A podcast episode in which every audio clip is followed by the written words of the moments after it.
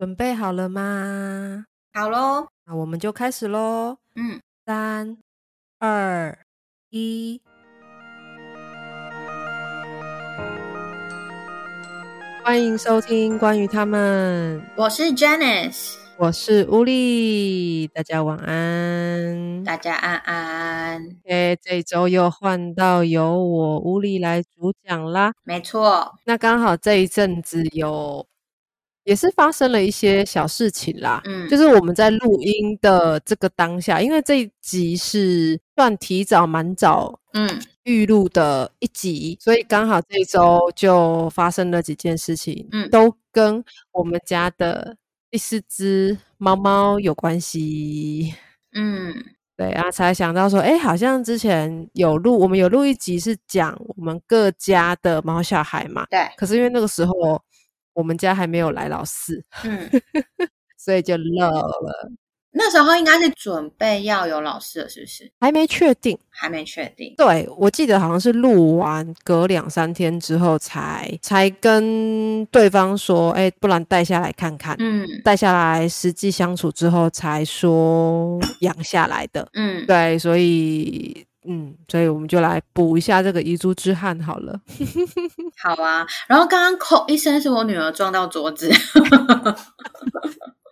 吗，姐姐？傻大姐，姐姐为什么？她完全就是她很常撞桌子，不然就是撞床的那个床架，好好笑。不要理他。好，那我们就我就大概先讲一下老师怎么来的啦。毕竟我本来维持三猫这个数量也维持了好一好几年了。嗯我正式从两猫扩充成三猫是二零一四，嗯接着就维持到今年嗯二零二二，等于我中间维持三猫的这个年份是八年左右。嗯，蛮久的。本来也没有想说要养第四猫，嗯我真的本来没有想，只是那一阵子刚好老大的身体开始微妙的开始有点状况。嗯接着我又莫名的那一阵子就觉得好像可以再来一只的扣打。好了，就像我们前几集我讲的，就你知道人有点闲钱就很危险。没错。那时候就想说，那时候本来还想说是依照自己的喜好，因为我一开始想说是要养黑色的小母猫，嗯在想说，哎，那要不要来看看黑色小母猫啊？结果就突然有一个学生敲我说，哎，他们他任职的工作领域中出现了一只好像很小很瘦，而且两个眼睛都糊在一起的小虎斑猫。嗯刚好那时那个学生他在等他的猫猫回来，嗯就他以前离世的猫猫回来身边，嗯然后他就说怎么办？是不是这一只？因为这只让他感觉有像。嗯我我自己看的时候，我们后来就判定厘清说，这只应该不是他们家的小孩回来的，嗯而是 那个小孩来给妈妈找点事做的。哦，这也不能说给妈妈找点事做。我那个学生他真的吓歪我的一点是，他就跟我说怎么办？他说他们家好像还有老呃原先的老大嘛，然后老三、老二、老三，我有点忘记排序了，嗯就好像是最小的，就跟他讲说，那你也来给我一只小只的管啊。就是你也让我当姐姐啊，嗯结果隔天他就遇到那只 生病的小猫，他就说这这这是宇宙立刻实现的意思嘛？那那我真的要带回家养吗？什么什么什么的。所以他那时候也一派兵荒马乱，那我刚好全程跟到，我就是一个哦，那时候就只是看看而已。只是我必须要讲一下，我对虎斑猫这个花色，我的偏好度真的很高。嗯嗯我我就是虎斑控嘛，嗯对啊，所以三只猫都是虎斑，所以我我其实看到虎斑猫的时候，我会多谨慎一点，哦就是会更谨慎说，这这只虎斑猫应该不会电到我哈，或者是就是不去特别看它之类的。嗯后来就想说，哦，就这样子吧，然后就没有放在心上。结果那一阵子我在上远距课的时候，我有课堂示范。那那天我要课堂示范的时候，我们家老大就突然走过来，就哎坐在我等一下的嗯，什么叫做课堂示范？我在我要示范学示范给学生看什么是动物沟通，哦哦哦，以及怎么画、怎么怎么做。怎么操作。就是你会现场动物沟通给他们看，这样子。对对，我就是用我教的方式，用我教的嗯流程示范给他们看，说，呃，我这边推荐的做法是怎么做。嗯嗯嗯，对，然后我就拿我们家的小孩来示范。理解。我那天就本来没有要找老大，可是我们家老大就突然走过来，坐在我旁，坐在我的电脑荧幕旁边。嗯我就在那边看，我就说你要你要来当练习哦，然后他没有走嘛，他就是看我，我就好，那我就拿你来当示范喽。其中我有个示范的问题是，你有没有什么想跟妈妈说的吗？那我问我们家老大那个问题的瞬间，我就想起那只小猫，嗯于是我就问他说：“你要跟我聊聊那只小猫哦？”嗯然后老我们家老大就给我一个肯定感。嗯就是一种嗯的那种感觉，不也不是真的有声音，但是你就会有一种嗯嗯肯定的感觉。我就说你要讨论那只小猫的意思是你要我把它带回来吗？他沉默一下后，就也给我一个嗯肯定感。我就说为什么为什么要带那只小猫回来？那我就突然呃，我有时候也会有视觉型的答案对嘛。啊，什么是视觉型的？哎，我我去听我们之前那几集 podcast 哦。没错。好，反正我就脑中突然想到那只小的身上的纹路跟老大身上的纹路很像。嗯我在意识到他们纹路很像的瞬间，我就看着我们家老大说：“你是因为那只猫咪长得很像你，你觉得你未来走了后，妈妈可以看这只小猫，避免伤心吗嗯？”老大给我一个肯定感。哦然后我我就是一个 那我瞬间卡在那边，我去我在示范给学生看，但是我真的是瞬间卡在那边，而且同时猫咪本尊又坐在我的荧幕旁边，很坚定嗯不走，因为我刚好学生在看荧幕的时候都看得到他在荧幕画面里面，嗯嗯他给我很嗯很坚定的感受。我说。嗯，可是那只猫已经有认养人了耶，好像这几天就会去认养人家里养看看。嗯然后我们家老大就给我一种感觉是，那我们就看看啊，就是有一种 we will see 的感觉。嗯嗯嗯嗯然后我就有立刻跟我那个学生说，然后我学生就默默的说，其实我那时捞到那只救援到那只小猫时啊，我脑中第一个想到的是你。嗯我就说想我想想到我干嘛，他就说不知道，但是就想到你。我就说不管你已经找到认养人了，你你你你先送养，嗯 我你就是我就说你先送养，嗯因为对方的家境其实认养家庭还不错，嗯而且家里只有他一只猫。嗯其实对于猫咪来说，单猫家庭是蛮不错的环境。老实说，嗯哦，所以那时就没有想太多，后来就去饲养啦。结果饲养那那一阵子，小猫不吃饭，它不吃完全不吃。不吃，然后一直躲，就一直躲。嗯，会不会是刚到新家啊？对我也是跟我学生说，应该是刚到新家吧。你跟那个你跟那个认养人说，呃，请他不要嗯太给小猫压力，也不要太给自己压力呀、对什么什么的啊。那个我学生就说有有有，我有跟他说。后来他是让猫咪暂时先在那个呃，可能是赌套房的厕所里面，嗯那他偶尔才会进去清猫砂啊，或者是看看状况。但是他说那只小猫就是会一直躲，嗯。那又加上那个认养人他其实是新手，哦。他会想养这只猫是因为他之前的室友有养猫，嗯。他觉得有一只猫在生活中的感觉不错，所以他现在想要自己养猫。对但我真的必须要跟各位强调一件事情：帮别人养，或者是看别人养，跟自己养真的是完全不同不的两件一样事。没错真的就跟小孩自己生跟玩别人的小孩是不刚一大一级。没错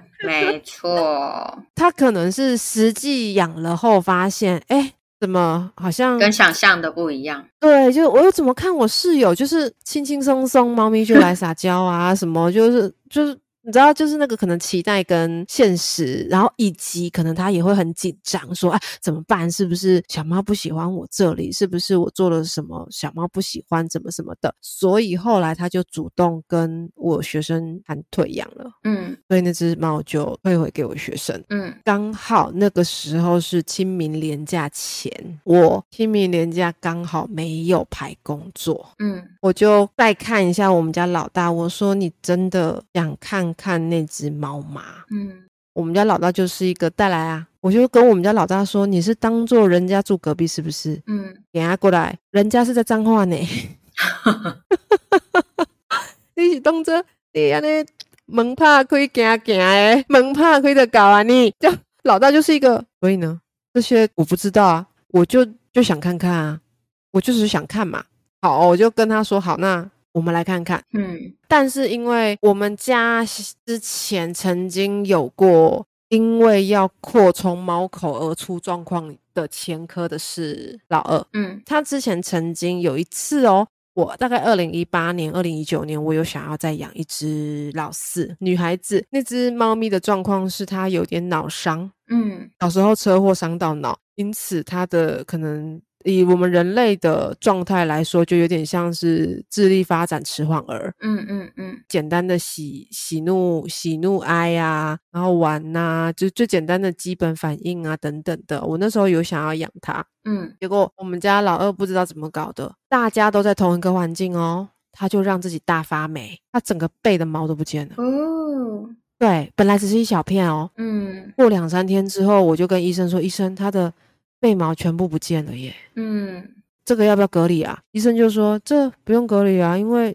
他就是免疫力特别差，因为空气中到处都有霉菌细胞啊。嗯但是他就是免疫力差，所以会掉就是安内啊。然后是到后面，我就跟我们家老二讲说，好，你是想说妈妈要照顾就照顾你，是不是？就是一个妈妈想照顾老四，不怕，我有状况了，你来照顾我，啊老四不用来了。嗯对，反正后来就无疾而终，就没有养了。所以这一次我我们要来养老四的时候，我就有特别问老二。其实我蛮意外的是，老二没有马上 say no，嗯他没有马上 say no，他很犹豫、很迟疑，然后就一直就是一个会怎么样吗？嗯就是给我一种紧张感，所以我就一直跟他讲说，没关系，妈妈尊重你，嗯妈妈尊重你，你不要就不要。你一说不要，我们就真的不要。然后我们家老二就说：“但是你不是好像很喜欢吗？而且哥哥不是说要吗？”嗯我就跟他强调，没关系，妈妈尊重你，你不要就不要，我们就都不要。然后他自己在那边扭扭扭扭扭扭后，就问说：“那妹妹呢？妹妹怎么看？”我就转头问妹妹说：“妈妈有想要再养一只老四，过两个太阳、两三个太阳后下来看看，你感觉怎么样？”嗯我们家老三就是一个哦，看看啊，但是他的看看呢、是反正那不归我管，嗯嗯嗯。那我就看看，所以我就转头跟老二说，哎，妹妹说看看，我们家老二说，那那那我也看看，对，所以我就跟我学生说，哎，我们家小猫，我们家猫咪们都说我看看，那你带下来好了，嗯我们就来看看嘛。嗯那天四月二号，诶应该是四月二号，我有点忘记了，反正是周末，四月的周末，嗯他就带下来了。本来哦，他是说要坐高铁下来，他还在担心说猫咪会一直叫啊，会紧张什么的。结果刚好他有朋友让他搭顺风车下来，嗯而且下来后很快就上来我们家嘛。那我们家三只猫的态度中，我最讶异的其实是老二，我会很担心他排斥的老二，嗯因为他其实没有我想象中的那么抵触。嗯他甚至当小猫，因为我们一开始让小猫来了后，我们不是让小猫就直接扔去跟三只大猫生死斗，嗯我们一定是先放进一个房间，那让大猫知道说，哎，有这么一号人物。对，这很重要。对对对，就这还是基本的吧。就是虽然我们动物沟通归沟通，但是动物行为基本的该做的还是要做，要减敏还是要减敏，不能说，哎，我们会跟动物讲话，就讲完就，哎，弄闷着，不不可能，不可能，没赛没赛。老二让我意外的是，他会在门口看，嗯他的那个看不是警戒。你知道有一种在门口看，是我盯着你，我什么时候出来，我就把你揍飞。不是，它就是一个在里面呢，嗯，在里面了哟，嗯，然后这边吸吸吸吸吸吸吸吸那个滴滴的味道。嗯对，啊，我就问他，我就说你感觉怎么样？他就一个我不知道哎，但好像没有想象中那么讨厌。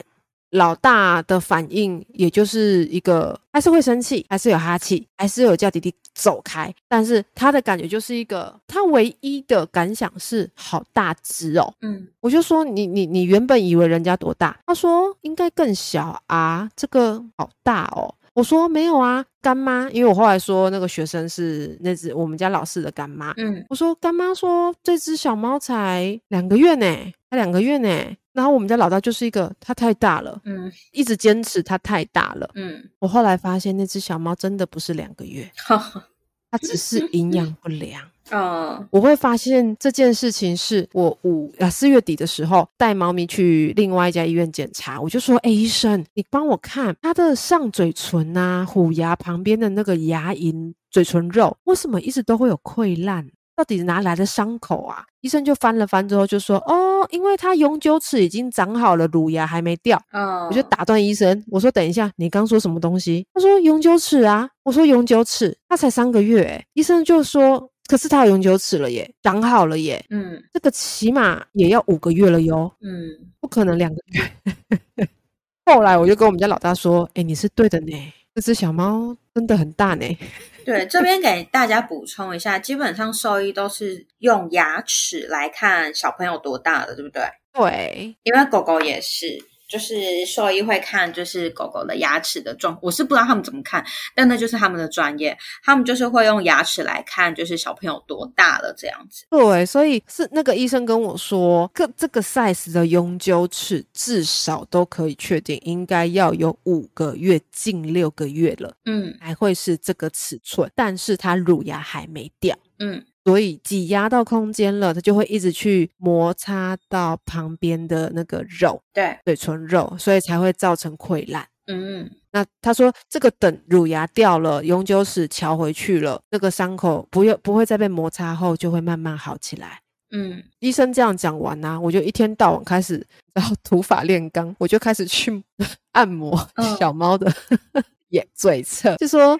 要掉乳牙哦，赶快掉哦！你没有空间了哦，你要赶快掉下来哦。然后我还跟他讲，掉下来要给我剪刀哦。嗯，你猜后来这只小的掉几颗乳牙给我剪？几颗？掉了六七颗，六七颗。我从来没有剪过猫咪的乳牙，它一口气接续掉了六七颗给我。嗯，我跟他干妈就一直都觉得这只猫其实是聪明的猫，只是反应傻了一点。嗯，后来因为三只猫都没有太大的反弹。嗯。然后我就我就跟我那我学生说，那你让他留下来啦，嗯嗯，你就把他留下来吧，我们就家里再多一只猫，嗯，那我后续观察，因为一定都是先关房子隔离啊，我有观察到老二其实真的会主动去关心那只小猫，嗯。嗯，甚至他会去舔。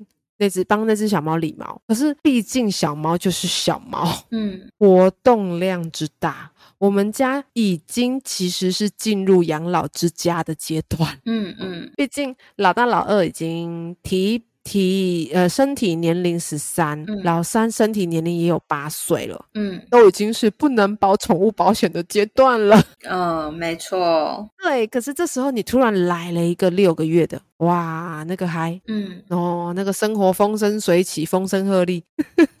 到后面其实这一阵子啦，前阵子最严重。前阵子是严重到三只猫的生活品质跟我的生活品质都有点受到影响。嗯，你知道前阵子我们家老大又手术，我又紧张，然后又焦虑。嗯，我就会对那只小的有罪恶感，觉得说我那时带它让它留在我这里啊，是想给它一个怎样怎样怎样期许的生活。嗯，结果我竟然把它搞成这个样子，把自己搞成这个样子，我很愧对它啊什么的。就像我们之前的 podcast 讲过的，就会对于没有办法达到自己的理想值的话，就会对自己产生自责。嗯嗯，所以甚至我有点消极的，就跟他干妈，就是有点吐苦水，说：“哎，我我觉得我很很很失格，哎，我好像不是一个很棒的妈妈。”嗯，你没有听到我们家儿子在叫吗？有，因为他从我在开始讲老师的时候，就一直待在麦克风旁边。你想讲话，帮你调收音啦，哈，来啦，收音孔在你正前方了，你要不要说说什么？嗯。不爱哦，有吗？你有听到吗？没有哎。好，太好了，我收音孔我完美的避开它。我收音孔调开了啦，叫的声音听不到。好啦好啦好啦，讲一下你弟弟的故事啊。之前没有讲你弟弟的故事啊，只有讲你跟你大弟大妹故事啊。我们家老大就是一个熟熟 哦，因为我本来下午有在跟他讲说怎么办，妈妈今天晚上要录什么嘞？不然来录你手术这件事情好了。哎，结果是弟弟，老大觉得被骗。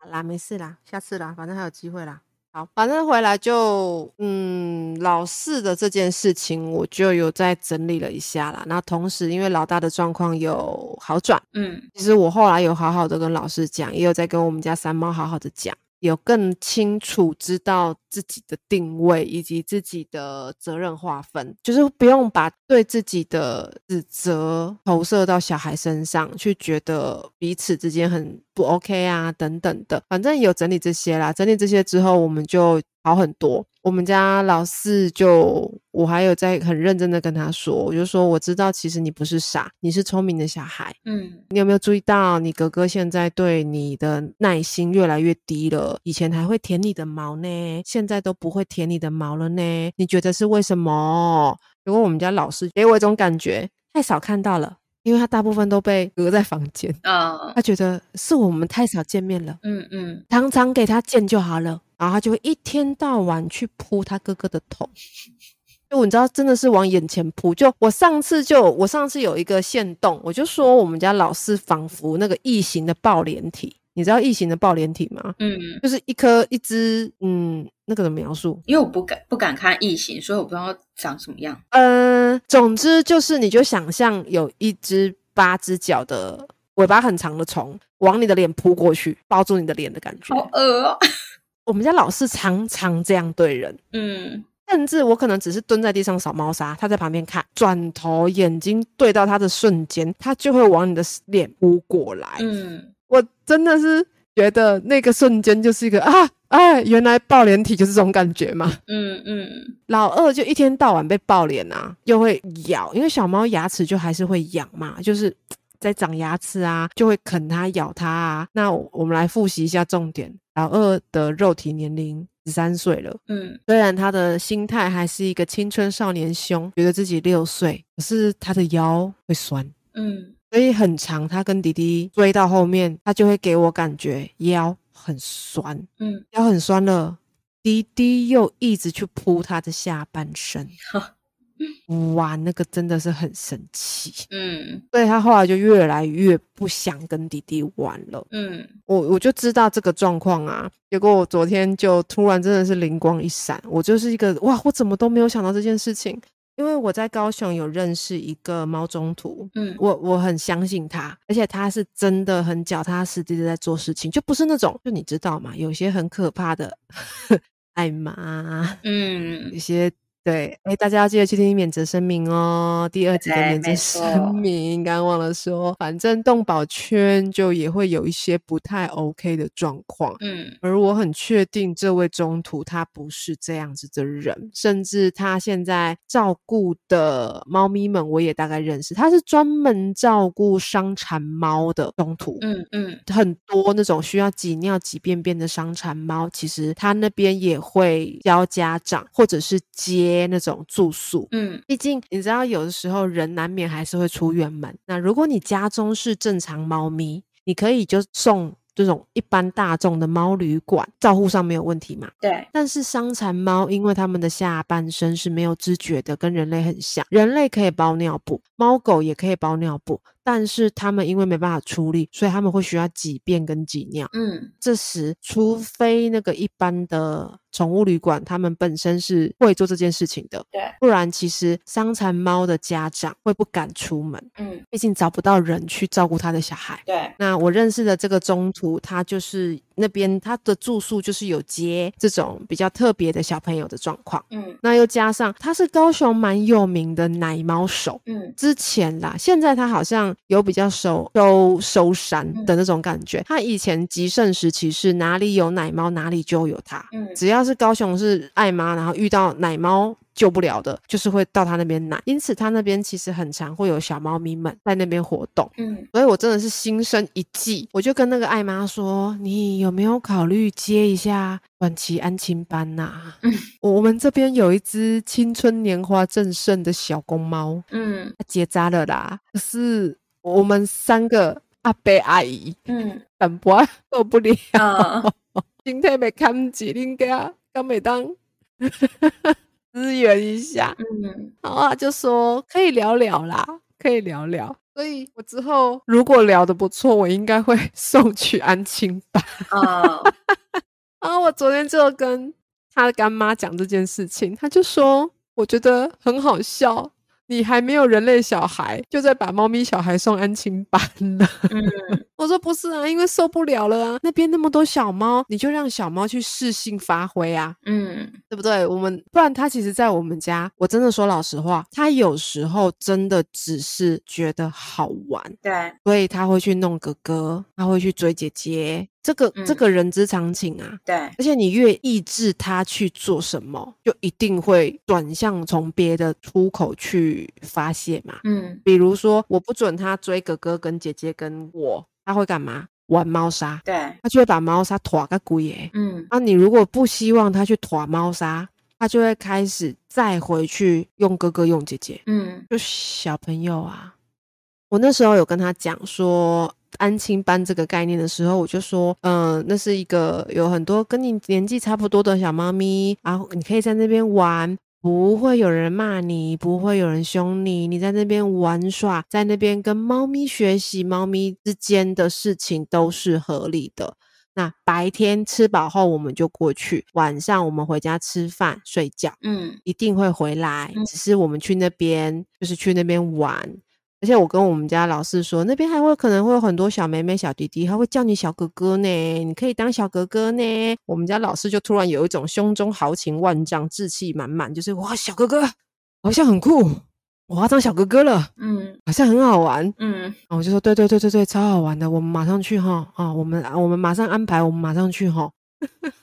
就其实蛮可爱的，我不知道后来实际上会是什么样子啦。嗯可是因为月底刚好我要出一趟远门，我要去海边嘛，嗯所以我也是跟那个艾妈说，不然我就是先寄宿，嗯，刚好让她适应环境。对啊，适应环境之后，我们再来看这样子，白天在你那里，晚上在我这里，他会不会有太大的压力？嗯嗯如果真的压力太大，我们就再调整看看。嗯好，这个都还在讨论阶段。结果可能因为昨天讨论，我必须说自己照顾的毛小孩啊，在一定程度上跟自己的心意是相连的。对也就是说，当你心里在想什么，他们其实大概会知道。对，因此，我们家老二今天早上起床的时候，就突然很认真的看我，一脸期待，问我：“妈，弟弟要走了吗？”我说：“走去哪里？要干嘛？”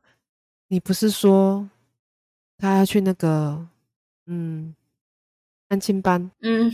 我说不是今天啊，还有好几还有好几个太阳呢。结果我们家老二瞬间整只猫扔掉，嗯。你就感觉到一只本来神采奕奕的猫咪，瞬间整个脸瘪下来，就是哈，不是今天哦，啊，就瞬间整个很失落，甚至到后面我就要出门，我就突然发现为什么三猫都围在门口，嗯。就看三只猫，三只猫就是一个弟弟不是要出门吗？我们送他出去，啊弟弟嘞？嗯我说没有啊嗯，弟弟没有要出门啊，弟弟就还没，他们三只猫就是一个可以出门啊，嗯让他出门呐、嗯 我就跟我们家老二讲说，你们是很讨厌弟弟呢？他说不是讨厌，是受不了，就很烦。嗯我觉得动物跟人类蛮大的一个差别是，我们人类可能会说，哦，你很烦呢，然后可能就会觉得啊，你是不是讨厌我？嗯可是对动物来说，他说你好烦哦，就是你的这个行为让我好烦哦。嗯，但你这个存在我不烦，对，做的事情是让我烦躁的，但你这的存在对我而言并不烦躁。嗯我之前会有压力，就是因为我觉得当他们表现出排斥时，就是代表他们不喜欢弟弟。嗯是我到后面才知道说，哦，原来你们不喜欢的是他的行为，不是讨厌他的本身，所以我才也比较能够释怀，不会再对他们的排斥反应这么大。但我觉得从这件事情，就是可以很明显的感觉出来，通常人类就是会想的比较多。一定的啊，对其实动物跟小孩子一样，小孩子也是，小孩子可能会说我不喜欢他，那大人可能就会觉得他是不喜欢那一个人，但是他可能会说不是啊，我是不喜欢跟他玩，但我我没有不喜欢他，嗯，跟刚刚的你那个状况是一样的。对对对对对对对对对。对，我觉得这一阵子的育儿，育儿已经算育儿了吧？算啦，这一阵子的类育儿，嗯，算。前阵子很流行算类什么？那类育儿的经验让我发现，原来我之前会有这样子的状况，跟我可以做什么样的调整，包含在我自己的粉砖 PO 说，哎，我那个安亲班的概念啊什么的。我在台北有一个认识的朋友，他也是沟通师，他有开一家猫咪餐厅，真的好好吃哦！你们有兴趣，我可以再介绍给你们，嗯，还是我可以讲？可以啊，为什么不行？可以，可以。好，我没有收叶配哦，只是我在台北，我真的好喜欢他们家哦。他在台北的新浦嗯板桥新浦站捷运新浦站的二号出口附近而已，有没有看我多常去？真的，它的名字叫做猫 A，猫咪的猫 A 就是那个 A。嗯，A A A A A 的那个 A，脸书搜寻猫 A 就找得到了吗？对对对，你直接搜寻猫 A 就有。嗯嗯嗯，那个猫 A 的正确念法是猫 A，啊、那个老板说，他他就说，很多人在看到猫咪的时候都会觉得猫 a、嗯对，他就把这个当成他们家的店名了。嗯他那边本身自己有店猫，那同时他有跟爱妈合作，让爱妈的送养猫咪在他们的店里曝光。嗯因为他们是店面嘛，他们是餐厅，当客人实际跟这些送养猫猫们相处时，就会更清楚自己有没有办法去接受，或者是跟哪一只猫咪特别来电，或者是诶这只猫咪可能看久了觉得哎越看越喜欢，嗯，那甚至就觉得哇念念不忘，魂牵梦萦，回了家之后，啊做梦都是那只猫的样子，就啊我一定要去养它，可能会有这样子的状况。他那边嗯。的猫咪们真的很优秀，他们那边的电猫真的之优秀，我必须重复讲两次优秀。他们那边的猫咪对于新来的猫咪的排斥度啊，其实没有那么高，嗯。还是会，比如当小猫咪卡气的时候，在那边白目调皮的时候，他们还是会有所表示。嗯可是他们是开放的、弹性的。介绍完他们店内的环境，他们家的餐点也，好好吃哦。嗯去台北，我一定要找他们家吃饭的。好，回来，反正他就说，哎、啊，不然带上来台北安亲呐、嗯我说带上去台北，那费用怎么算啊？我就私下瞧他，我说费用怎么算？他说什么费用？自己打工赚罐头啊，嗯。认真接客啊，自己去粘客人的大腿啊，有零食就赶快冲过去抢啊，自己想办法找吃的啊，就打工换宿啊。我就说，哎、我们家小孩才几岁，嗯。七个月，我就说，哦，那个之后会被录影哦，什么就是那个年纪轻轻童工辛酸打工画面流出。真的，重点是每个影片都是在那边吃东西呀、玩耍，吃东西呀、玩耍。嗯 每个都是在爽。对啊，我就跟那个我那个朋友说，哎，会不会送去你们那边打工度假之后不认得这个妈？嗯你谁？阿姨，这位大妈，你谁？我有跟我们家老师讲啊，我就说，哎，你知道，其实很多人真的也很喜欢你。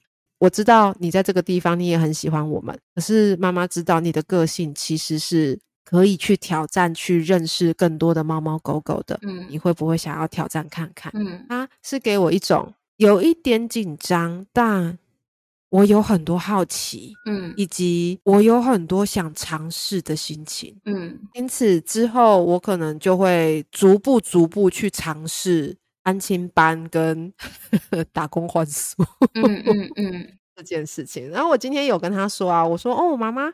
也好喜欢打工换宿哦，哇！你这样子就可以做跟妈妈一样的事情呢。我们家老四好可爱，他就黄呼噜噜、黄呼噜噜，就是一个啊，我做跟妈妈一样的事情呢。我觉得自己好棒哦，嗯，然后就开始呼噜噜呼噜噜呼噜噜。但我觉得大家要留意的是，就是每个孩子他们的个性不一样。没错，对，无理的老师可能适合这样，那可能有一些孩子他就是不适合。小七在打呼，哎，我听到了。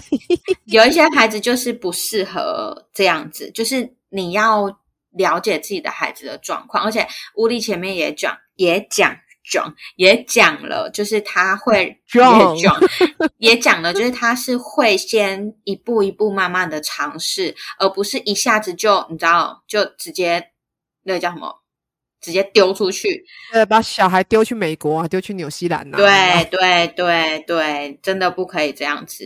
好，补充结束，无力继续。纵归下来，因为他来到我们家也已经哦四月出来的嘛，嗯，我、已经两个月了呢，快快快三个月了，对啊，快啊！我前几天也嗯在跟他干妈说，我说哎、三个月了呢，仿佛已经过一年了呢，怎么会这样子？嗯 精神时光屋快养小猫。是精神时光屋，但就像我刚刚有提到的，其实虽然这样短短的快三个月的时间，反而对我觉得啦，养老师这件事情是一件我现在可以抬头挺胸的说很值得的一件事情。嗯。我曾经也怀疑过、后悔过，嗯。觉得自己冲动过，嗯。但是现在这样聊一聊，我真的觉得这是一件很值得开心的事情。我很开心，嗯当时的我有决定让他留在我们家，嗯嗯嗯因为对我们家来说，其实他给我们家真的带来了一股很强大的活力。虽然有时这个活力会让人腰酸背痛，嗯就像刚刚 Janice 讲的个性啦，他的个性真的很温柔，嗯他也是温柔的、温暖的小孩。嗯他皮归皮，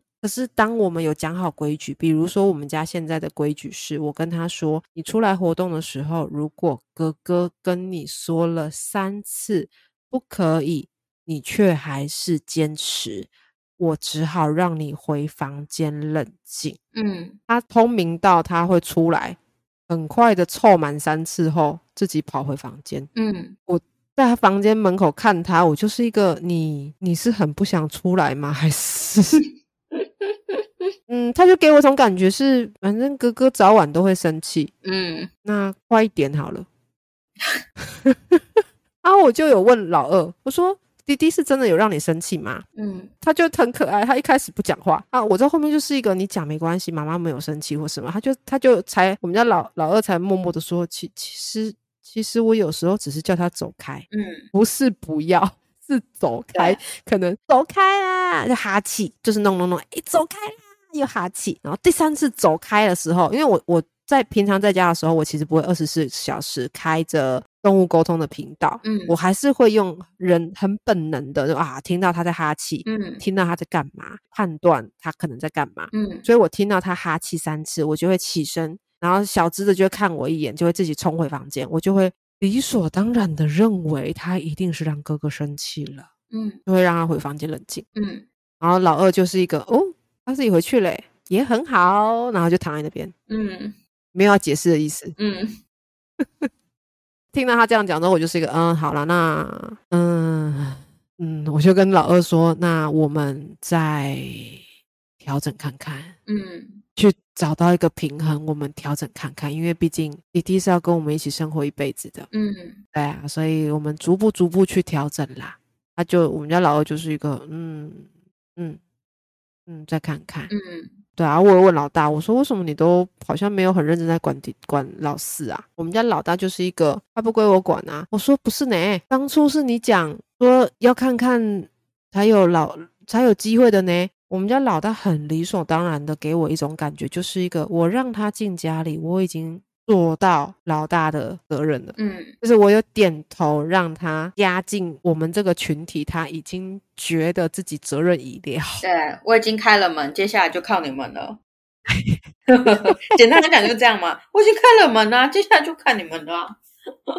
对，然后，然后甚至我到这几天我才突然意识到，我就突然问老二，我就说，那个哥哥是不是有特地指定要你去顾弟弟，嗯以及哥哥是不是有跟你说弟弟是你的责任，你要负责？然后我们家老二才有点委屈的，就是个有，嗯哥哥说我要负责，嗯所以他就算再不欢不情愿，再不高兴，他还是会去看小猫。嗯，唉，真的是都很优秀的一群小孩诶，他们。真的。而且其实小孩子他们自己都有互动的方式，我觉得有的时候就是家长就在旁边看着就好了，我觉得不用介入，嗯，除非是真的到很严重了。对，没错。或者是你觉得，哎，好像要开始有一些小小战争的感觉，你才能介入，不然其实他们就是一个互动的一个方式嘛。对啦，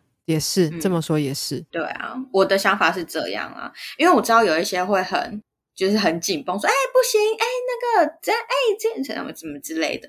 对对对但是对对对对。对，但是你要想，因为动物它们没有办法讲话，所以它们只能用可能叫声，或者是那个什么能量，或者是行哦，为人举止。肢体对肢体动作啊等等。对，所以就会变成说，如果你去介入他们了，其实你就是让他们两个失去沟通的方式了。对啊。没错，其实老四的故事嗯大概到目前就是这个样子啦，因为还不知道安亲班那边之后我们会谈的怎么样。嗯嗯嗯，对，反正如果之后安亲班，我就跟那个他干妈说，我说如果之后安亲班真的 OK 成功的话，我们就之后 podcast 就开始有个主题啊，有没有？就哎，我开始送我们家小孩去安亲班了，他每天联络簿都被家长，就是都被老师写，有没有？真的真的，哎，你今你们儿子今天又欺负那个谁谁谁哦，你今天儿子又打破什么东西哦，你儿子今天又跳到什么东西上？嗯，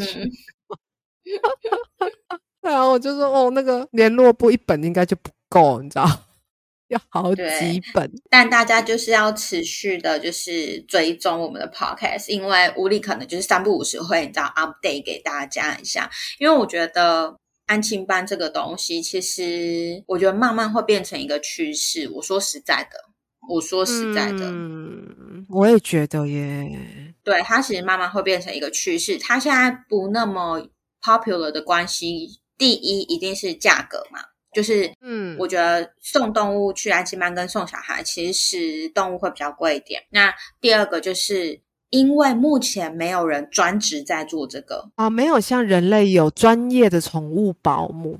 对，就是也许有那个什么东，就是有那种什么东洋狗学校，但是针对这种就是有点，其实它我觉得也有点像是脱音的概念啦。对，哎，对啦，你一讲东洋狗学校，他们就是安亲班呐、大型对，他们是，还有校车，有够对他们还有校爱车，一天到晚被误会是卖狗的。